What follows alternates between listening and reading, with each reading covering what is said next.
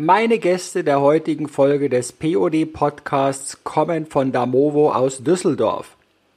Es sind Daniela Dilger, die als Head of Group Contact Center Propositions die Planung und Umsetzung der gruppenweiten Contact Center Strategien bei Damovo verantwortet. Und Frank Sinde, Manager Consulting. Er kann sich noch sehr gut an die ersten richtigen Callcenter in Deutschland Anfang der 90er Jahre erinnern – Seitdem berät er als Manager Consulting mit seinem Team bei der Strategie, bei der Lösungsfindung und beim passenden Managed Service Ansatz.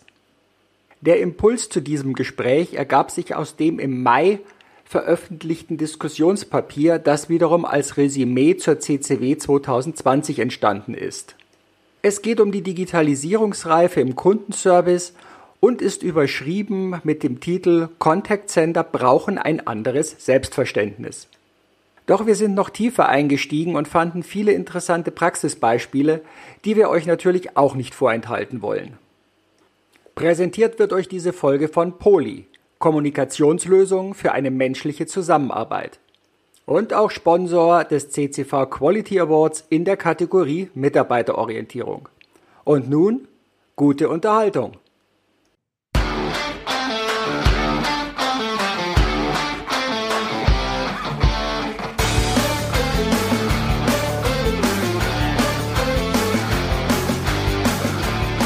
Hallo und herzlich willkommen zu deinem POD Podcast. Hier geht es um P Personalthemen, Persönlichkeit und die Psychologie des Scheiterns und Gelingens. Es geht um O wie Organisationsthemen, Originale und Originelles. Und es geht um D wie Digitalisierung, Disruptives und Demografie. Medienpartner dieses Podcasts ist das Fachmagazin Teletalk, Kundendialog für Profis. Begleitend zum CCV Quality Award unterstützt der CCV Deutschland e.V., der Branchenverband der Call- und Contact Center Wirtschaft, diese Podcast-Folge. Mehr dazu unter www.quality-award.de. Mein Name ist Manfred Stockmann und ich freue mich, dass du heute dabei bist. Herzlich willkommen heute im POD Podcast von der Firma Damovo, Daniela Dilger und Frank Sinde. Herzlich willkommen euch. Hallo, guten Morgen. Ja, schönen guten Tag auch von mir. Hallo. Ja, wunderbar, dass ihr die Zeit gefunden habt. Und wir haben ja so einen schönen Aufhänger gehabt, das Diskussionspapier, das jetzt vor ein paar Wochen rausgekommen ist, über den Bereich, wo geht denn der Kundenservice überhaupt hin? Was passiert denn? Da werden wir noch etwas genauer eingehen. Aber damit unsere Zuhörer, wer es noch nicht kennen sollte, Wer ist denn überhaupt Damovo? Woher kommt ihr? Was macht ihr denn so? Ja, also wir von der Damovo, wir sind ein international agierender Systemintegrator und wir begleiten Kunden aus dem gehobenen Mittelstand und auch bei global tätigen Konzernen mit mehreren tausend Beschäftigten. Die begleiten wir auf ihrem Weg zur Digitalisierung. Konkret heißt das, dass wir also Lösungen konzipieren, entwickeln und auch betreiben, die es ermöglichen, dass unsere Kunden mit ihren Kunden, Partnern und intern, also die Mitarbeiter untereinander, effektiv kommunizieren und kollaborieren können. Und dafür sind natürlich unterschiedliche Technologien notwendig, ähm, wie die von unseren Hauptpartnern Avaya, Cisco, Mitel und Microsoft, aber auch Services und Kompetenzen. Und das tun wir mit einem Team aus mittlerweile mehr als 550 Mitarbeitern weltweit. Wir reden also über Unified Communications, wir reden über Contact Center Applikationen, aber eben auch über optimierte und sichere Netzwerke als Grundlage für eine reibungslose Kommunikation. Und wir bilden auch den kompletten Servicebereich ab. Das heißt, wir haben eine Consulting-Abteilung, in der auch der Frank ist, äh, die er leitet ähm, die vor, während und aber auch nach Projekten berät und wir übernehmen den kompletten Service für Installation bis hin zu vollständigen Betriebsverantwortungen in Managed Service Konzepten. Und grundsätzlich kann man noch sagen, dass wir also jedes Lösungskonzept so entwickeln und dabei ist es jetzt egal, ob das aus der Cloud kommt oder on-premise, dass der Kunde eben seinen bestmöglichen Nutzen erhält und auch immer eines, meistens sind es aber mehrere kritische Erfolgsfaktoren erfüllt und das sind dann solche Faktoren wie das Schaffen von Transparenz, das Herstellen von Agilität, Automatisierung ist auch ein ganz großes, wichtiges Thema, wo wir sicherlich auch noch öfter drauf zu sprechen kommen heute, aber auch die Benutzerfreundlichkeit, denn das tollste Tool nutzt nicht so viel, wenn der Benutzer nicht auch wirklich gut damit und einfach umgehen kann oder wir reden hier über Risikominimierungen, beispielsweise im Bereich Compliance, Security oder auch Datenhaltung. Okay, wenn ich es jetzt in meinen Worten nochmal zusammenfassen, könnte man euch als Lösungs- und Systemintegrator bezeichnen, die jetzt keine eigenen klassischen Hardware-Software-Produkte liefern, aber das, was auf dem Markt ist, für den Kunden in der optimalen Zusammensetzung in sein Setting hineinbringen. Genau, grundsätzlich ja, ähm, mit der kleinen Adaption, dass wenn eben besondere Schnittstellen und kleinere Eigenentwicklungen auch notwendig sind, wir diese auch bereitstellen können, um somit dann das Lösungskonzept vollends rund zu machen für unsere Kunden. Okay, was Hessischen unter Customizing versteht. Genau.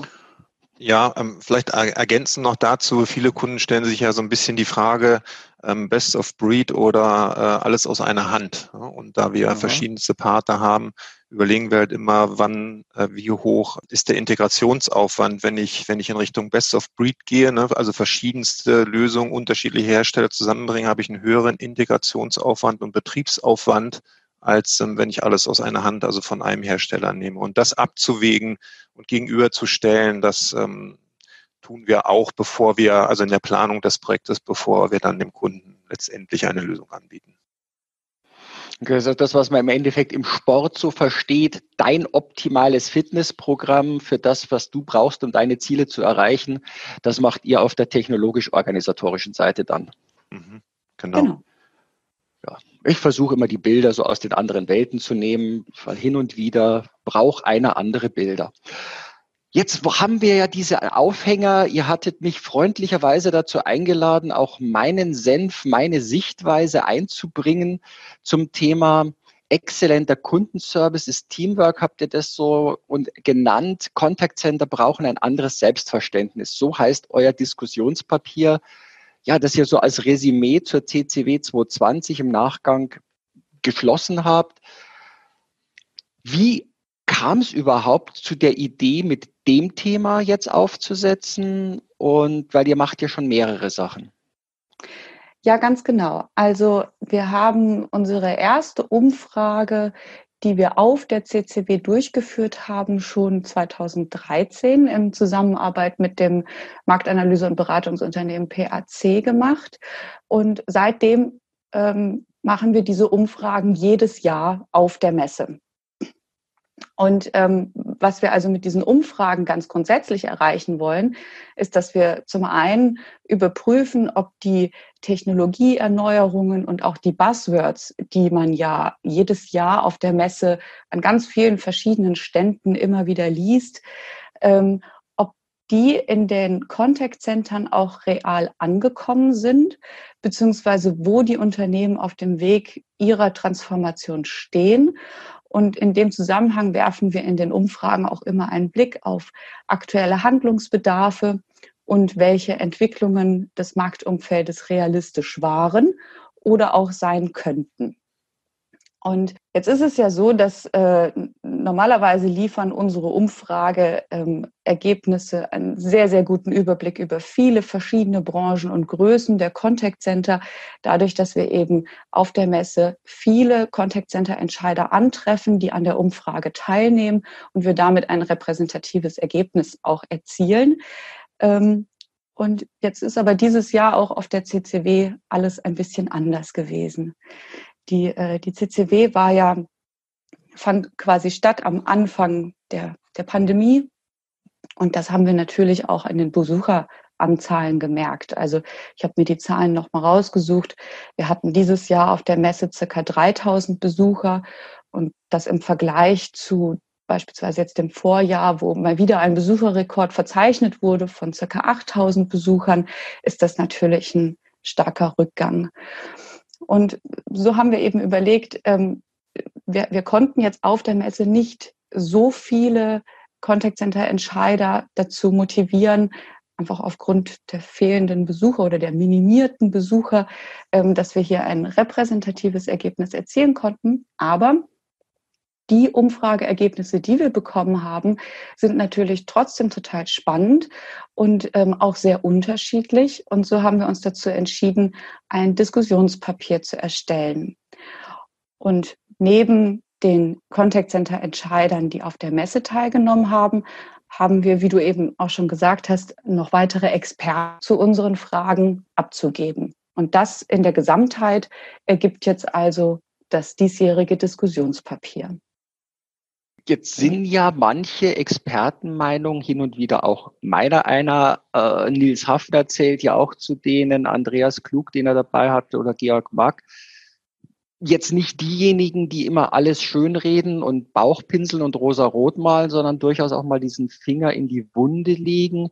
Ist es jetzt etwas, was die Kunden irritiert, aufweckt oder auch mal dazu motiviert zu sagen, ah, die liegen gar nicht so falsch. Also du hast ja gesagt, ist das, was worüber wir dauernd reden, in den Unternehmen angekommen? Frank erkennt, legt es ja immer wieder im, im Consulting-Bereich dann direkt vor Ort. Werden solche kritischen Bemerkungen, Kommentare, Sichtweisen eher positiv angenommen oder verschrecken die mehr? Ich würde sagen, ganz klar positiv wird das aufgefasst, denn das nützt ja auch keinem, ähm, immer nur das, äh, die, die Bauchpinselei, wie du es jetzt gerade genannt hast, äh, zu wiederholen. Und es ist ja auch ganz klar, dass es ganz viel noch zu tun gibt in den Contact Centern. Und so ein Diskussionspapier oder auch überhaupt unsere Umfragen oder wenn wir Expertenmeinungen einholen und daraus eine Analyse machen und das unseren Kunden zur Verfügung stellen, da ist es ja besonders wichtig, dass man eben auch unterschiedliche Sichtweisen mal zusammenbringt und auch mal aufzeigt, dass, ähm, ja, dass man Dinge auch unterschiedlich bewerten kann. Und das ist ja auch ein Ziel dieser Papiere, die wir aus den Umfragen erstellen, dass wir unseren Kunden auch eine Basis dafür geben, selber vielleicht mal zu hinterfragen, ähm, was läuft bei mir vielleicht noch nicht ganz optimal, ähm, was läuft vielleicht gut, auch im Vergleich zur Allgemeinheit, also zu, zu den ähm, ja, vorwiegenden Meinungen und Ergebnissen. Und ich denke, da ist es absolut wichtig, dass man solche differenzierten Bilder auch vermittelt und das darstellt. Hm.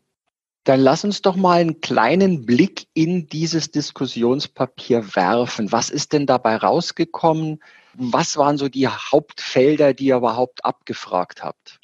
Ja, sehr gerne. Also, wir haben im Grunde genommen kann man die Analyse in drei Teile unterteilen. Das heißt, der erste Fragenblock, der zielte auf den Status quo des digitalen Wandels ab. Also wo stehen die Unternehmen auf ihrem Weg der Transformation, der Digitalisierung? Wie ist die Situation in den Unternehmen derzeit? Der zweite Teil befasste sich mehr mit dem Marktumfeld. Und was wir da gemacht haben, ist, dass wir Trendaussagen formuliert haben, manche auch ein bisschen provokativer als andere.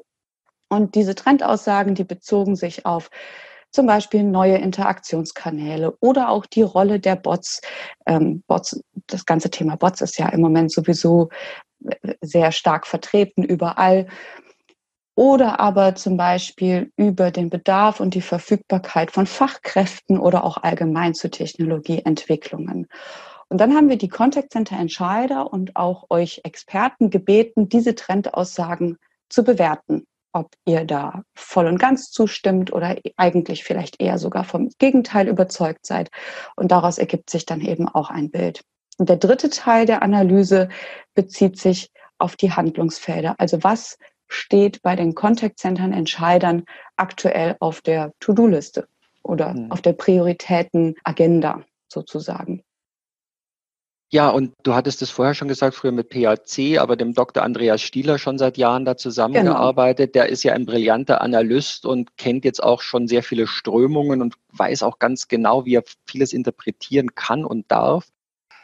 Der hat ja auch noch mal so sein Fazit gelegt. Du hast ein Resümee gezogen. Willst du das noch mal so in zwei Sätzen zusammenfassen, was denn dann so rauskam? Weil, wie gesagt, wir verlinken die Studie oder das Diskussionspapier, denn es lohnt sich auf jeden Fall, es zu lesen. Absolut, ja. Ja, ich äh, kann es versuchen in zwei Sätzen. Es dürfen auch zweieinhalb sein. Also grundsätzlich hat das diesjährige Diskussionspapier gezeigt, dass es gerade in Bezug auf die Modernisierung der Contact Center, also des digitalen Wandels, doch ein sehr differenziertes Bild gibt. Auf der einen Seite verspüren ja knapp die Hälfte aller Befragten deutliche Fortschritte bei der Integration von insbesondere neuen Kommunikationskanälen. Aber wir haben zum Beispiel auch das Ergebnis, dass 40 äh, Prozent der Befragten nur sehr wenig bis überhaupt keine Fortschritte bei der Digitalisierung verzeichnen. Und ja, da sieht man, dass es eben doch sehr unterschiedlich ist. Auch die Experten haben da ja ihre Meinung dazu abgegeben. Und da sagt Andreas Klug zum Beispiel, dass eigentlich doch wirklich mittlerweile jeder Contact Center Entscheider verstanden hat, wie wichtig und bedeutend Customer Experience und Kundenzentrierung sind.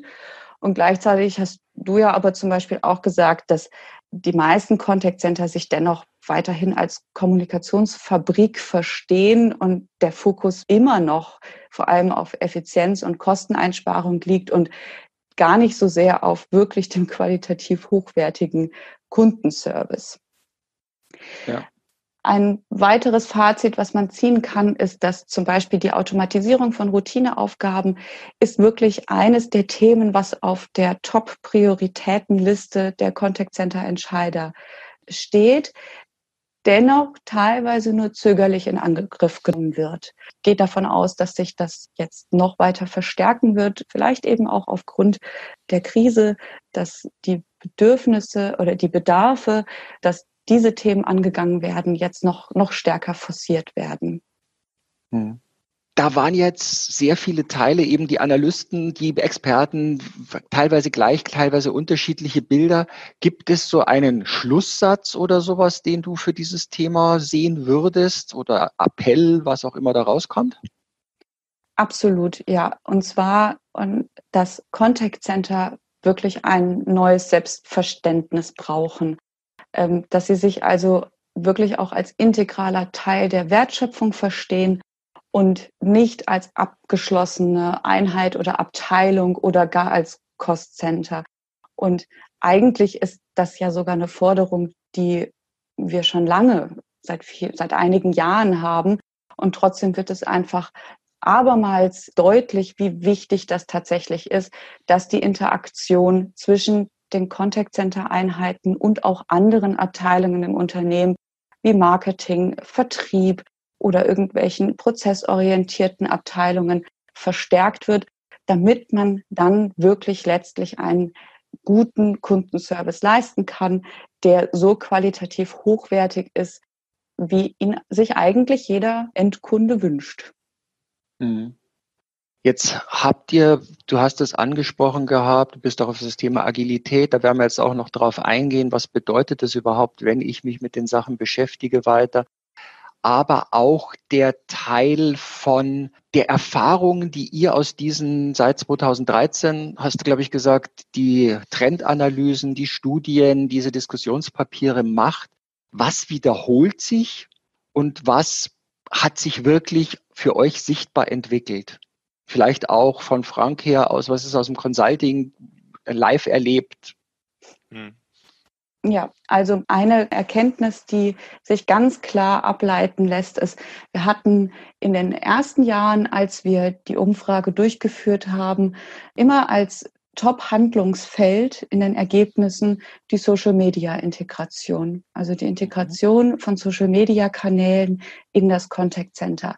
Damals hatten wir ja auch ganz oft die Diskussion, dass die ähm, Bearbeitung von Social-Media-Anfragen eigentlich aus den Marketingabteilungen raus müssen, dort, wo sie ganz oft initiiert wurden und rein in die Contact Center, weil natürlich die Anfragen über Social Media Kanäle Kundenservice relevante Anfragen sind.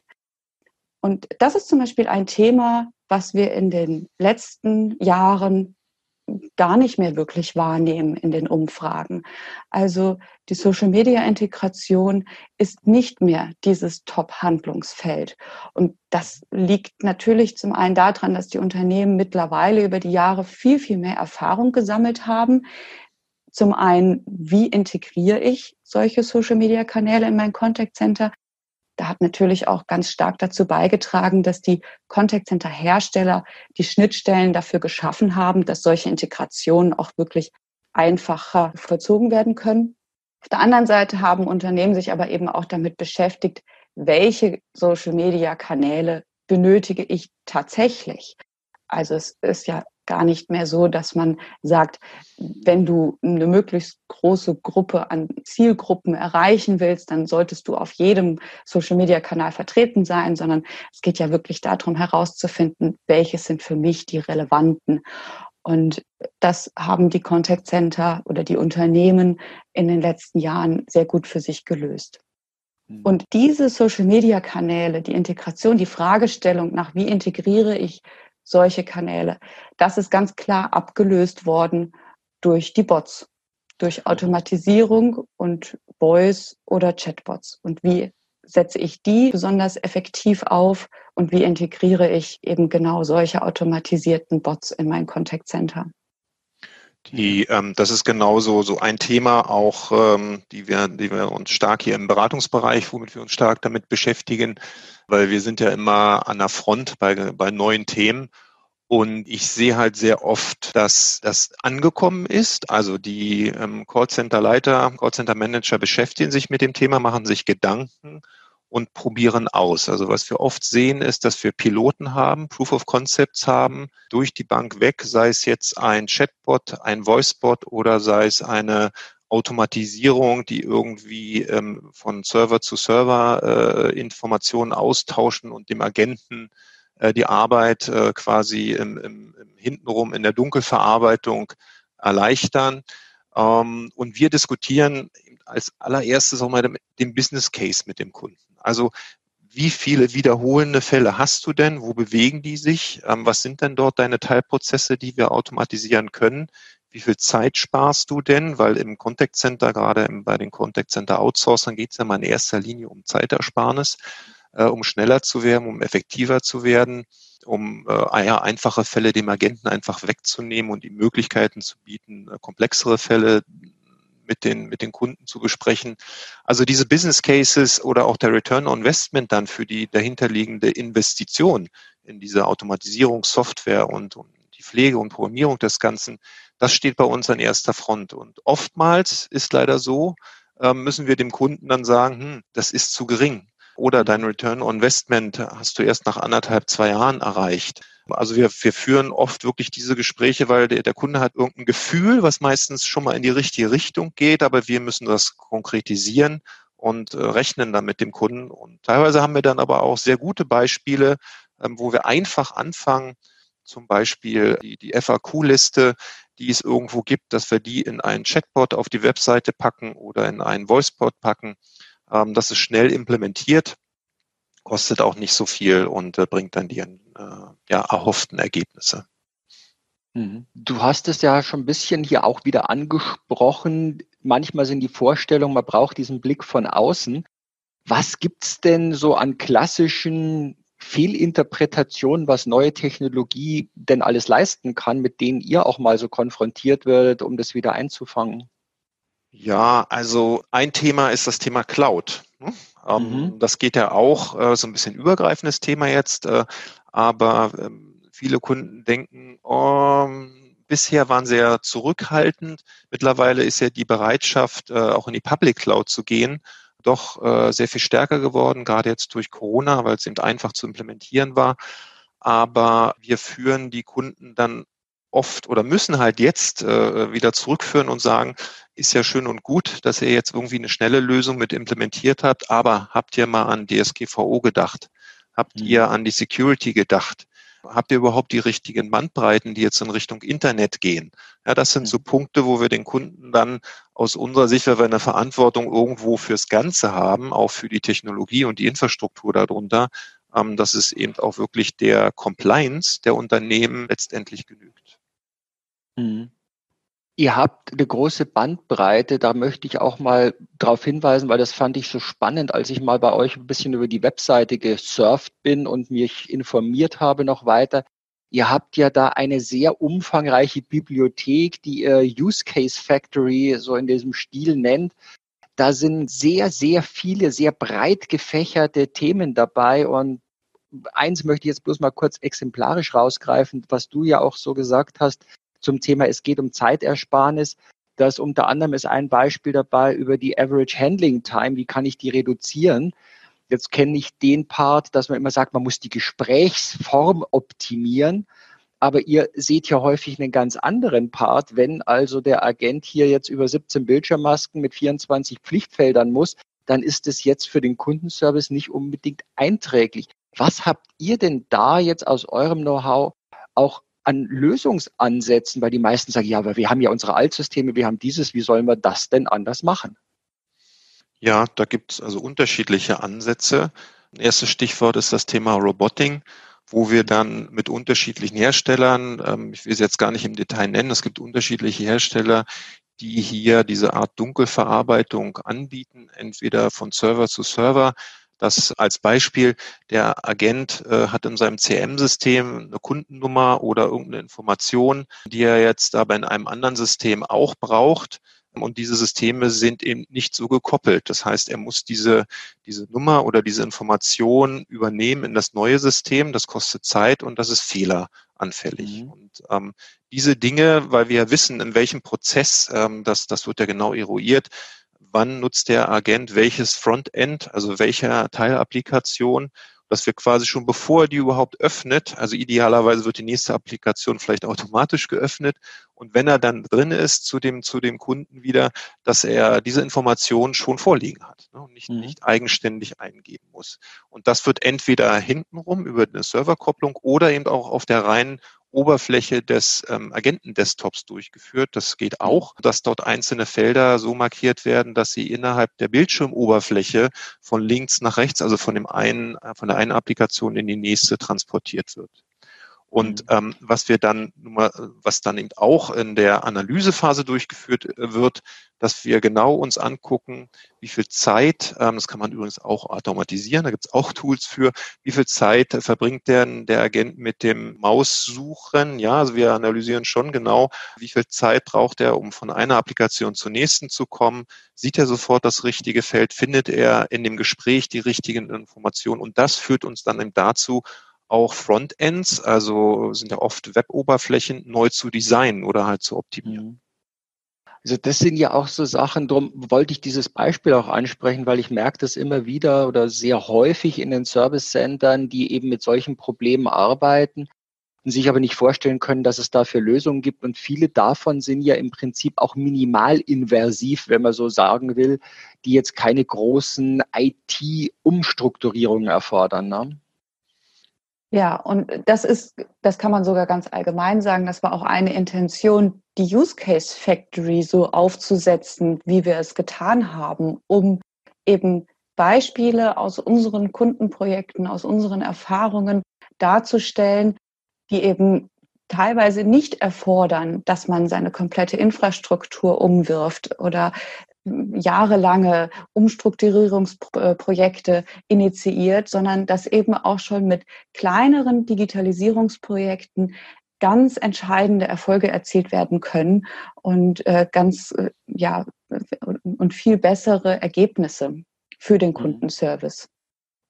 Und aber auch nicht nur für den Kundenservice, sondern in unserer Use Case Factory findet man Beispiele zu all unseren Solution Areas, zu unseren Proposition Areas, die wir anbieten. Also auch aus dem Bereich UCC, Enterprise Networks, ganz grundsätzlich Services oder eben auch Cloud-spezifische Cases.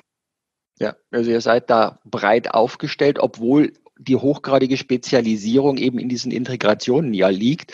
Aber die sind jetzt ziemlich branchen- und Themen, oftmals themenunabhängig, weil sich immer wieder gleiche Schnittstellen ergeben. Ne? Ja, also wir haben oft das Thema, dass du eine Mittelwehr brauchst. Ne? Mhm. Ähm, am besten eine Low-Code-Plattform. Ähm, die muss auch gar nicht viel, viel kosten. Das kann, kann Free oder Shareware auch sein wir müssen also oft ja den Code der einen Plattform oder der einen Applikation in die andere übersetzen. Natürlich gibt es heutzutage Standards, Web Services, SOAP, REST APIs, also moderne Formen, die, die dann äh, die meisten anbieten, aber eben doch nicht alle. Und äh, das ist ja. dann, dann kommen wir ins Spiel und sagen, ihr habt eure vorhandenen Applikationen, ihr müsst nicht alles neu kaufen, lasst uns doch das, was ihr habt, optimieren und da die Interaktion optimieren und, und so gut wie möglich darstellen, um auch wieder ja, Zeit zu sparen und, und die Fehleranfälligkeit zu reduzieren. Mhm. Und ganz grundsätzlich ist es natürlich so, wenn wir ein besonders großes UC-Projekt haben, dann ist in den allermeisten Fällen auch ein gewisser Teil Contact Center mit dabei oder auch andersherum. Und gleichzeitig bedarf es aber eben eines optimierten und auch sicheren Netzwerkes. Und ähm, dafür sind natürlich auch Integrationen notwendig. Und das können wir eben mit unserem breiten Spektrum auch alles aus einer Hand abdecken. Und nun eine kurze Unterbrechung und zum Werbepartner dieser Folge, der auch Sponsor der Kategorie Mitarbeiterorientierung des CCV Quality Award ist. Poli ist ein globales Kommunikationsunternehmen, das eine menschliche Zusammenarbeit ermöglicht. Poli kombiniert legendäres Audio-Know-how mit leistungsstarken Video- und Konferenzfunktionen, damit das Wir-Gefühl lebendig wird. Ergänzt um Headsets, Software und Telefone ist Poli weltweit die erste Wahl für jede Art von Arbeitsbereich. Weitere Informationen erhaltet ihr unter www.poli.com. Den Link findet ihr natürlich auch in den Show Notes. Und nun zurück zum Gespräch. Jetzt seid ihr eben in diesen Projekten, also ich glaube, wir verlinken auch nochmal die Use Case Factory separat, weil das ist wirklich ein wunderbarer Fundus, sich einfach mal quer zu lesen. Die sind sehr schnell, sehr übersichtlich aufzunehmen, diese Case Studies. Da kriegt man auch noch mal sehr viel Inspiration überhaupt mit, was geht. Und bevor man oftmals große Projektpläne macht, Menschenskinder sind sehr viele, so wie ihr es gesagt habt, oftmals kleine Lösungen, die aber schon mal große Wirkungen bringen.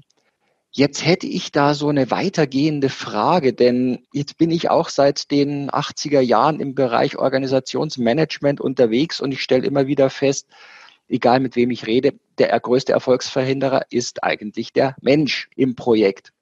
An welche Themen kommt ihr dort als Erfolgsverhinderer in Projekten, ob es Denkblockaden, ob das Strukturen sind? Und ja, aber auch wie geht ihr damit um? Denn ihr habt, habt jetzt auch nicht den großen Hebel da drin. Ihr braucht ja auch dieses Mitverständnis des anderen. Ne? Wie geht ihr mit diesen Themen um? Ja, das ist, ähm, spricht von sehr guten Punkt an. Also die, der Mitarbeiter, also die sogenannte Employee Experience äh, ist uns, ist uns sehr wichtig. Und wir haben uns frühzeitig auch darauf fokussiert, so ein bisschen getrieben von den von denen auch aus den UCC-Projekten, also Unified Communications-Projekten, die ja in letzter Zeit auch sehr komplex für den Mitarbeiter geworden sind. Aber das gilt natürlich genauso für den Contact Center-Mitarbeiter, für die einzelnen Frontends. Also wir sind dazu übergegangen, wir nennen das Customer Success Management oder auch auf Deutsch Akzeptanzmanagement. Und wir binden den Kunden, also dieses Projekt, was der Kunde durchführen will, da ist uns wichtig, dass es intern richtig kommuniziert wird, dass rechtzeitig allen klar ist, was wollen wir eigentlich damit erreichen. Also hier geht es dann eben auch äh, mit den Projektleitern oder eben auch bis hin zum, zum CEO oder bis zum Manager, welche smarten Ziele wollen wir eigentlich erreichen. Denn was wir in der Vergangenheit oft festgestellt haben, ist, dass das IT-technisch das Projekt erfolgreich umgesetzt wurde. Also der, der Projektleiter IT-mäßig sagt, jo, alles klar, Haken dran. Aber die Mitarbeiter ähm, diese neue Lösung gar nicht richtig nutzen konnten. Sie wussten gar nicht, was auf sie zukommt. Sie wurden nicht richtig geschult, sie wurden nicht richtig informiert, ihnen wurden nicht die richtigen Videos angeboten, zum Beispiel Lernvideos, wo wir, wo wir eben auch darauf fokussieren, dass wir entweder Lernvideos mit den Mitarbeitern der Kunden selber machen, um die Akzeptanz noch zu erhöhen, ähm, oder eben Standardvideos für einzelne Schritte innerhalb dieser neuen Applikation zur Verfügung stellen. Also mhm. wir, wir Demo, ähm, Demo-Räume anbieten, also nicht nur die Standards im Prinzip, hier hast du jetzt ein, da ist ein Webinar im Netz oder hier ist eine, eine Paper-Unterlage, DIN A4, da steht alles drauf, wie das funktioniert und jetzt mach mal. Das ist uns wahnsinnig wichtig. Und Und äh, darüber haben wir eben gemerkt, dass die Mitarbeiterzufriedenheit extrem ansteigt. Ne, es gibt dann auch äh, Power-User innerhalb der einzelnen Teams, die wir definieren, dass der Mitarbeiter sich nicht an uns, an den Integrator sofort, sondern eben an einen eigenen Mitarbeiter wenden kann, der schon mehr Erfahrung mit diesem neuen Tool hat und dann diese Erfahrung auch intern weitergeben kann. Hm. Wie sind denn dieses Thema, wir reden ja immer von Contact Center, von Kundenzentrierung. Ich kann ja aber den Kunden nur in den Mittelpunkt des Unternehmens stellen, wenn der nicht zwischen lauter Silos eingekreist wird, sondern wenn diese Silos aufbrechen und miteinander arbeiten. Also das heißt, Wertstrom folgend sind. Daniela hat vorher auch mal gesagt, das Thema Agilität kommt überall da mit dabei. Wie geht, kommen die Themen bei euch auch mit in die Projekte? Sind es Teile von euch? Arbeitet ihr da mit Partnern dann zusammen? Was passiert dort, um solche Strukturen, naja, zu durchdringen? Also ich nehme mal ein Beispiel im Sinne des Customer Success Managements. Wir gucken uns dabei eben auch an, wie zum Beispiel die Tickets sind. Also wir haben auch eben das Silo der, der Service mit, mit reingenommen, also die, die Mitarbeiterzufriedenheit oder die Kundenzufriedenheit, die interne wird eben auch getrackt, indem man sich anschaut, wie hoch sind die einzelnen Service Requests oder die Incidents, in welche Richtung gehen die, ist es Nutzerakzeptanz oder sind es wirklich technische Fehler? Also das in Richtung Akzeptanzmanagement. Und deine Frage könnte man jetzt aber auch anders beantworten, ähm, das Thema Silo im Unternehmen. Und das ist uns eben auch wahnsinnig wichtig. Das heißt, wir wissen, dass ein, ein Contact Center Mitarbeiter kann den Kunden nur dann richtig entgegnen, wenn er weiß, hat der Kunde zum Beispiel offene Rechnung, der jetzt da mhm. gerade anruft. Hat er gerade ein massives technisches Problem? Das merkt er vielleicht auch an seiner Art und Weise, wie er gerade anruft, mit welcher Tonalität. Aber diese Informationen aus dem Marketingbereich, aus der Buchhaltung, aus dem Servicebereich, die dann wirklich zu integrieren und dem Contact Center Mitarbeiter zur Verfügung zu stellen, das ist wichtig. Und das verstehen wir darunter, die einzelnen Silos auch zusammenzubringen. Mhm. Habt ihr so richtige agile Unternehmen schon erlebt oder ist es eher bei denen mal an irgendeiner Stelle, aber das Unternehmen als solches ist noch sehr pyramidial organisiert? Ja, also wir sind da schon oft am Anfang. Es ist noch nicht so, dass wir da auf absolut offene Ohren stoßen. Respektive, wenn wir das Thema ansprechen, dann sagen immer alle, ja, das macht ja Sinn. Ja, das ist, äh, mhm. ja, na, natürlich sollten, sollten wir das tun, nicht? Oder man, man mhm. sollte das tun. Aber mhm. wenn es dann konkret wird, dass das auch organisatorisch umgesetzt wird und dass da Verantwortlichkeiten auch dann aufgebrochen werden und die Linke mit der Rechten auch wirklich kommuniziert und sich öffnet intern, das ist mhm. ähm, nicht einfach und wird dann teilweise doch nicht so durchgeführt, wie wir es gerne hätten.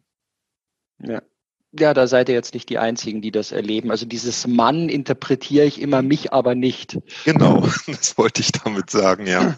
Und ja, auch dieses Coaching, Beratung soll ja in einem gewissen Grad, habe ich mal vor vielen Jahren gelernt, kontraintuitiv sein, weil wenn es das nicht wäre, dann wären ja der andere schon an der Stelle und bräuchte uns ja nicht mehr. Was siehst du da jetzt so als hm, Ausblick Hast du das Gefühl, es bewegt sich was klein, hat auch immer wieder mal Rückschläge oder verharrt es eher, Anne Schüller hat es so schön genannt, verbale Aufgeschlossenheit bei anhaltender Verhaltensstarre?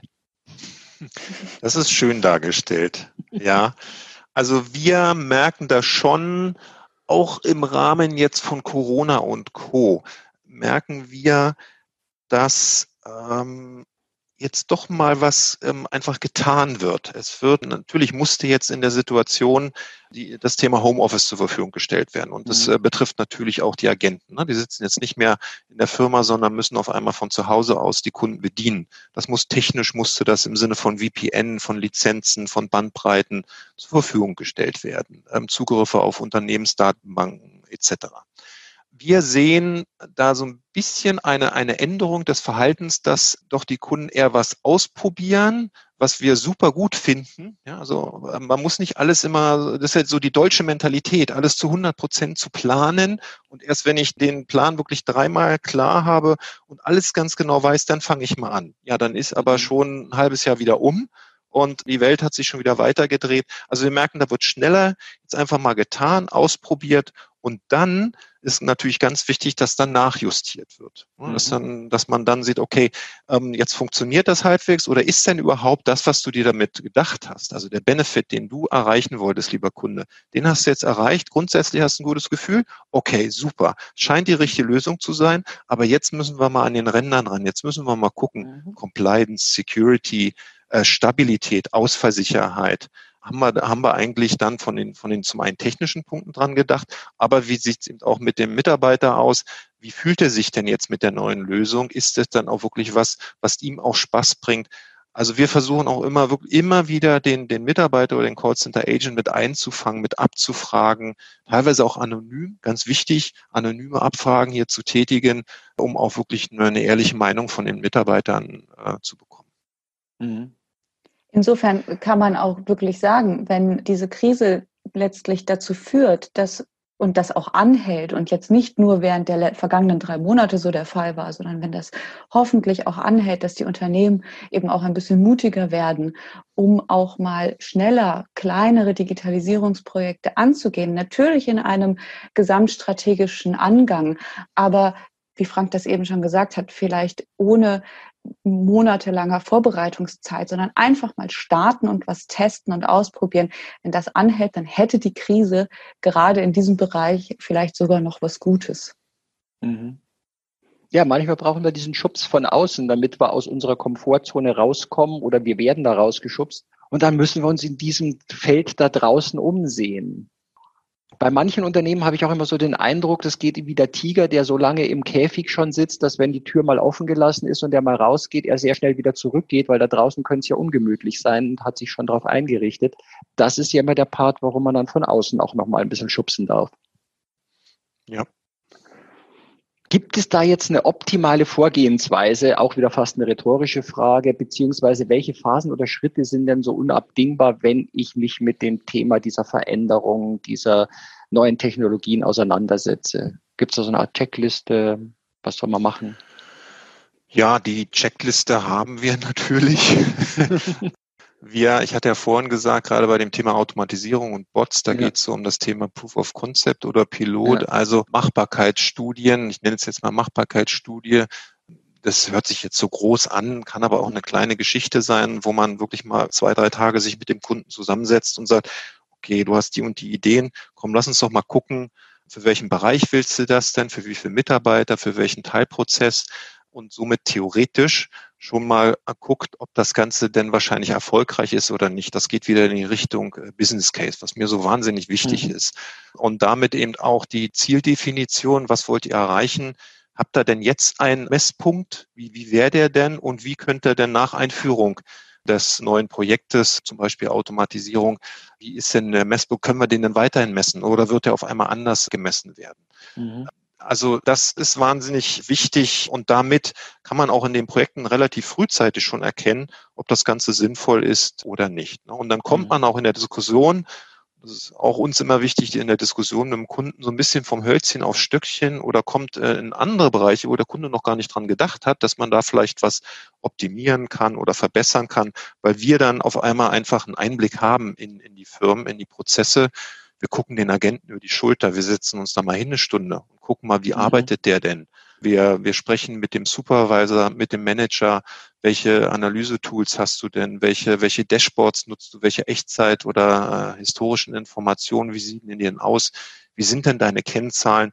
Weil wir, genauso wie du, hast ja einen guten Überblick über so Standardkennzahlen. Ne? Wir sind so ungefähr mhm. wie ein Callcenter in dem einen oder anderen Bereich, was die AHT, also die Average Handling Time sein sollte.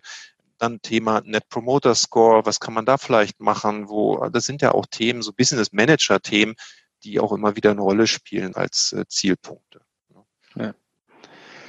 Aber du stellst oder ihr stellt letztendlich sehr, sehr viele Fragen und wenn es die richtigen Fragen sind, gibt es eben auch eine neue Denkrichtung. Ne? Ja, also oft kommen, kommen die Kunden ja mit einem Thema zu uns und wir, mhm. wir freuen uns immer, wenn sie dann aus den Workshops rausgehen und haben nicht nur ihr eigenes Thema beantwortet, sondern haben in drei weiteren Themen auf einmal neue Fragezeichen vor mhm. der Brust. Genau. Ja, die Fragen, die wir uns stellen, bestimmen dann auch die Qualität dessen, was wir bekommen. Habe ich auch mal gelernt. Mhm. äh, jetzt haben wir auch schon Thema Corona etwas angesprochen. Was hat sich denn bei euch in diesen letzten vier Monaten, sind Sie jetzt schon gut, verändert? Was waren auf einmal die Kundenanfragen? Wo wurdet ihr als Feuerwehr geholt oder wo wurdet ihr zum Weiterdenken geholt? Also die, die erste Feuerwehraktion war, die Mitarbeiter zu Hause zum Arbeiten zu bewegen.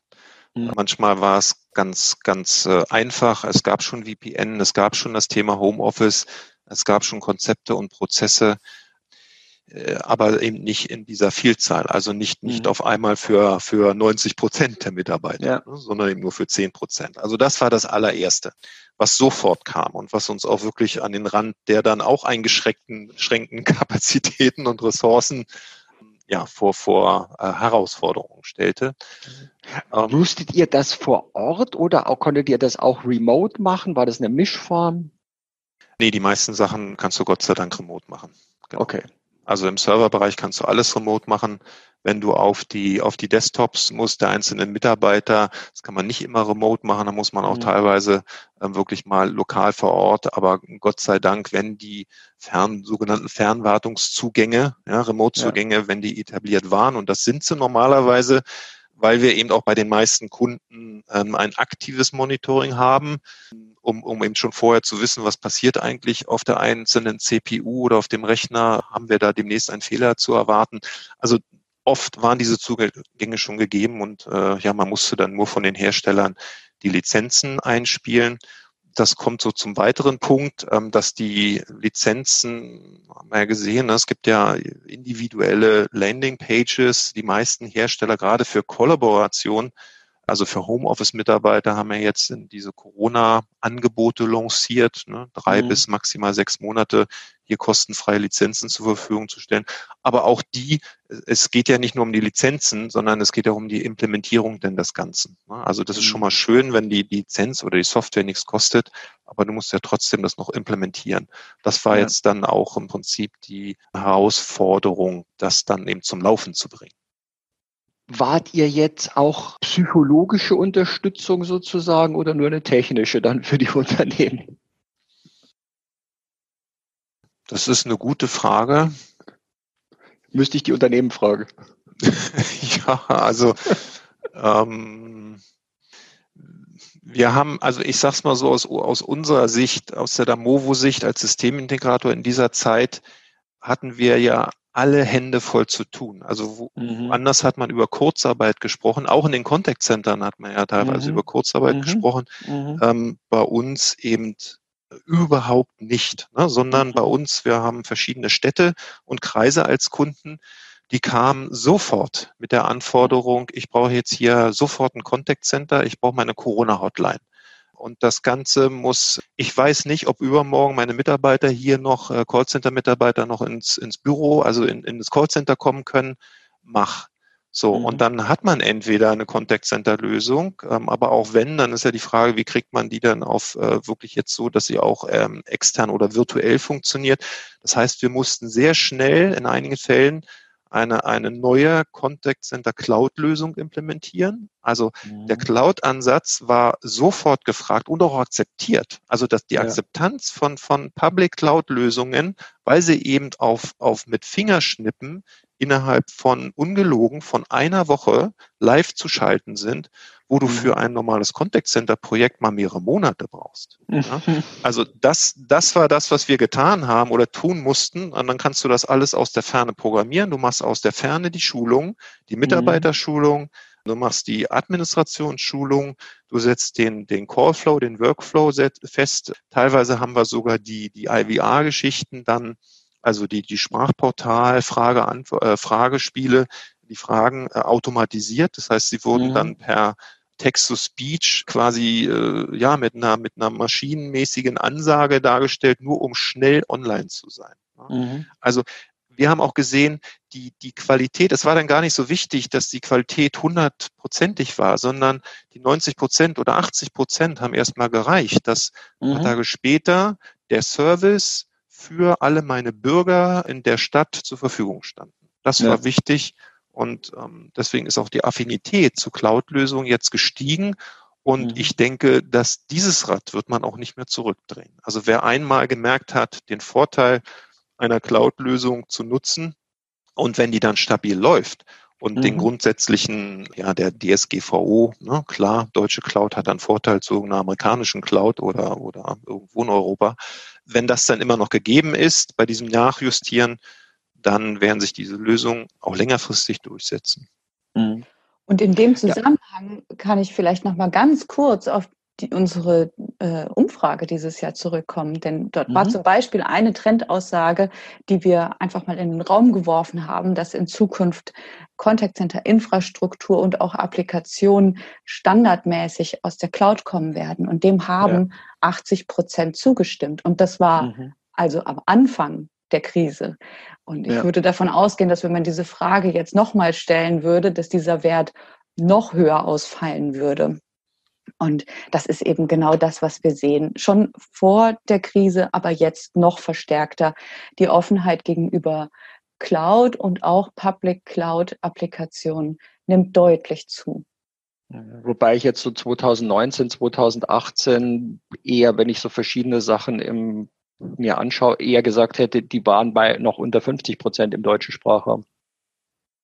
Ja, die Deutschen sind also sehr zurückhaltend. Genau, genau. Die. Deutschen sind sehr zurückhaltend, halten sehr lange fest an dem, was sie kennen, sind neuem jetzt nicht so wahnsinnig aufgeschlossen. Aber ich, ähm, haben wir vorhin schon drüber gesprochen, ich sehe hier ganz klar eine, eine, eine Wendung und dieses Thema öfter mal ausprobieren oder durch Scheitern lernen ja, das finde ich eine ganz tolle Geschichte. Das ist ja auch ein Trend, den wir seit, seit, glaub, einem Jahr oder zwei Jahren sehen, diese, diese Fuck-up-Geschichten, die man, ja. äh, Sessions, die es da gibt.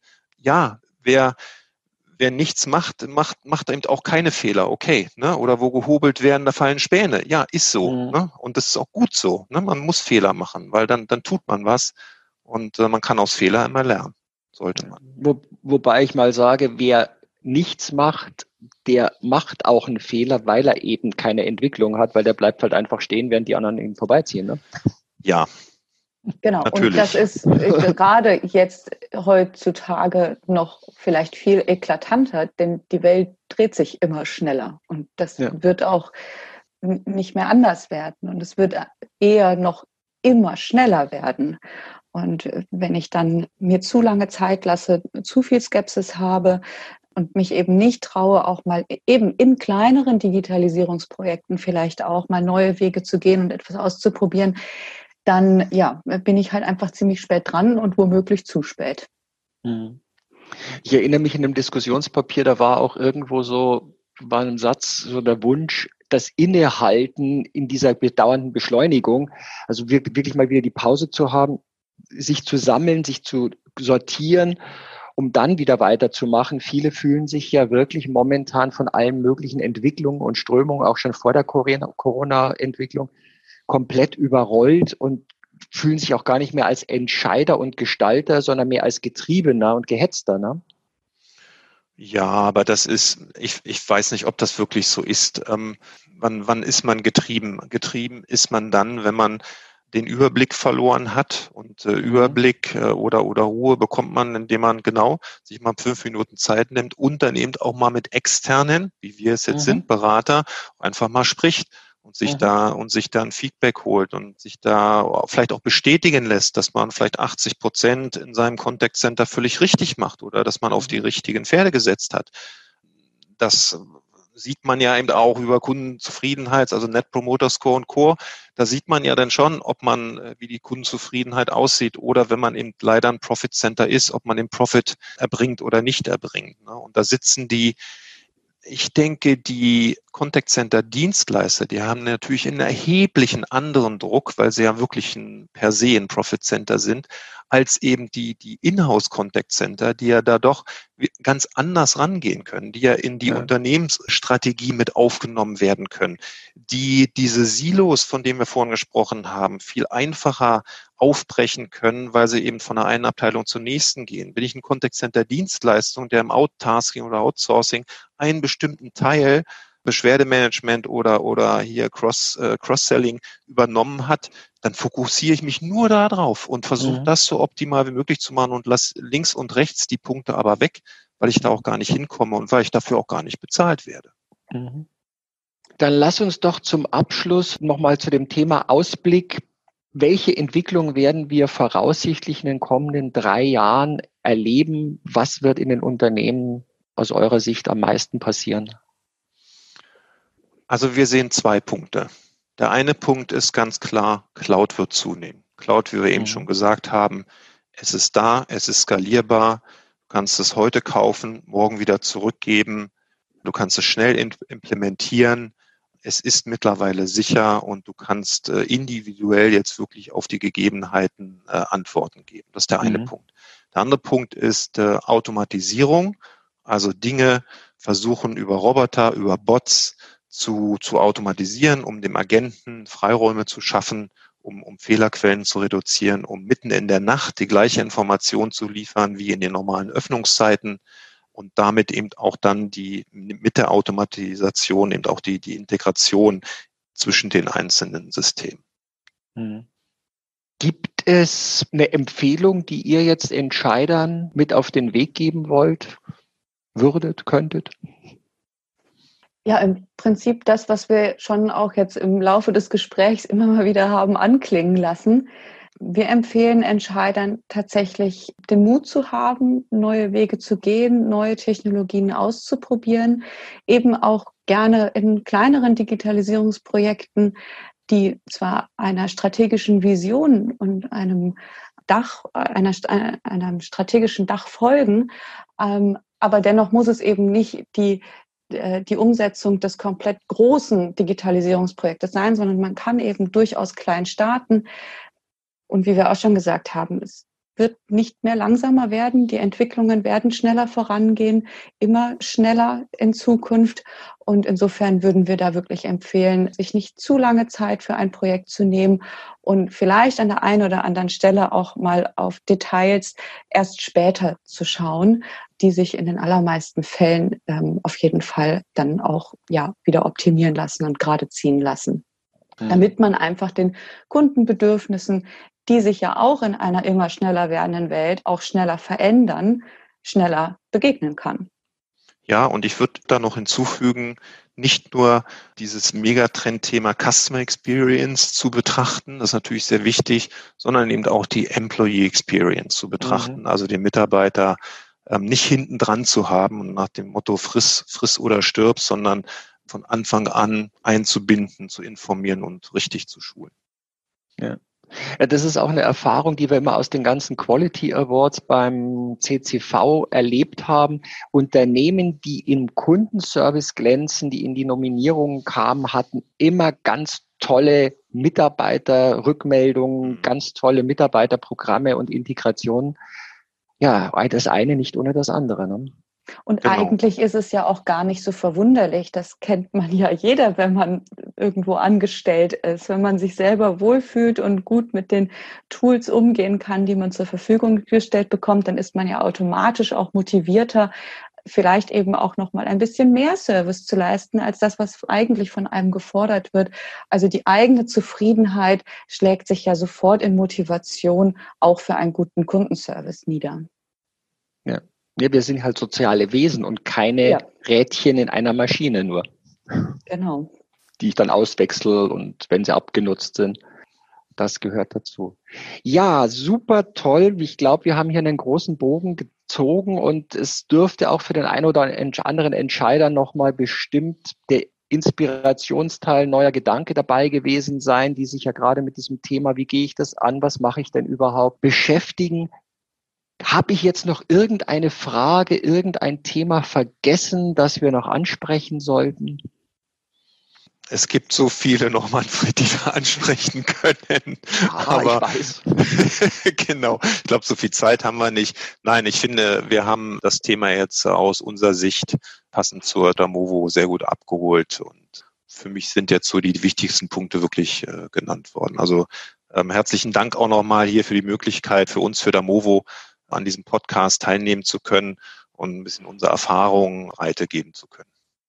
Und abschließend, ja, ich danke euch. Ich, ich danke euch, dass ich bei dem Diskussionspapier gefragt worden bin und meine Sichtweise auch beitragen konnte. Das war jetzt auch ein schöner Aufhänger zusammen. Ja, und abschließend ähm, kann man vielleicht noch sagen, jeder, der interessiert ist an dem Diskussionspapier, kann es sich also runterladen. Wir können jeden nur ermutigen, mal auf unserer Use Case Factory rumzusurfen und ansonsten bei Fragen, Projekten oder Anregungen jederzeit gerne bei uns melden. Du hast es wunderbar zusammengefasst, liebe Daniela. Das war jetzt alles nochmal hingewiesen, was wir auch in den Shownotes drin haben werden. Prima. Vielen herzlichen Dank, liebe Daniela Dilger, lieber Frank Sinde, dass ihr euch die Zeit genommen habt und euch uns diesen Einblick gegeben hat. Ich freue mich, wenn wir uns auch mal wieder live und persönlich wiedersehen. Vielen herzlichen Dank euch. Danke, Danke dir. dir. Ciao. Tschüss. Vielen Dank euch fürs Zuhören. Präsentiert wurde diese Folge von Poli. Unterstützt vom CCV Deutschland e.V. und als Medienpartner die Fachzeitschrift Teletalk. Kundendialog für Profis. Wenn es dir gefallen hat, dann abonniere diesen Podcast und gib ihm ein Like. Ich freue mich auf das nächste Mal, wenn auch du wieder mit dabei bist. Bis dann und hab eine gute Zeit. Dein Manfred Stockmann.